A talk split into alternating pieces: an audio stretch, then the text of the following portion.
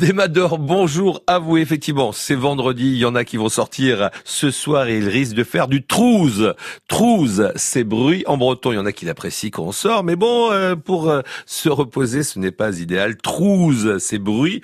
En trouze, le bruit en breton. Quelques euh, dérivés. Il y a par exemple didrouza. Didrouza, bah ouais, justement, en fin de soirée, c'est ce qu'il faut faire. Cesser de faire du bruit insonorisé, c'est didrouza en breton, ce qui est trousus.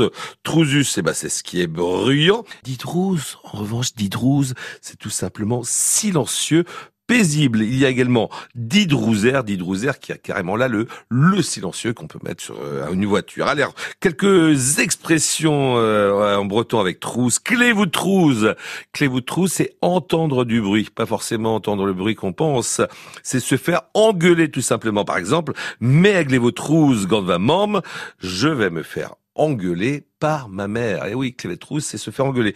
Classe trousse ou une andbenac, c'est chercher du bruit à quelqu'un. Et là, c'est lui chercher querelle. Classe trousse ou une andbenac, lui chercher des euh, l'époux, comme on dit également en français. Jueza trousse, étrendu, troueza trousse, étrendu, c'est souffler du bruit parmi les gens, semer la discorde si vous préférez. N'oubliez pas, en breton, trousse, c'est bruit, mais n'en faites pas trop quand même. Kenavo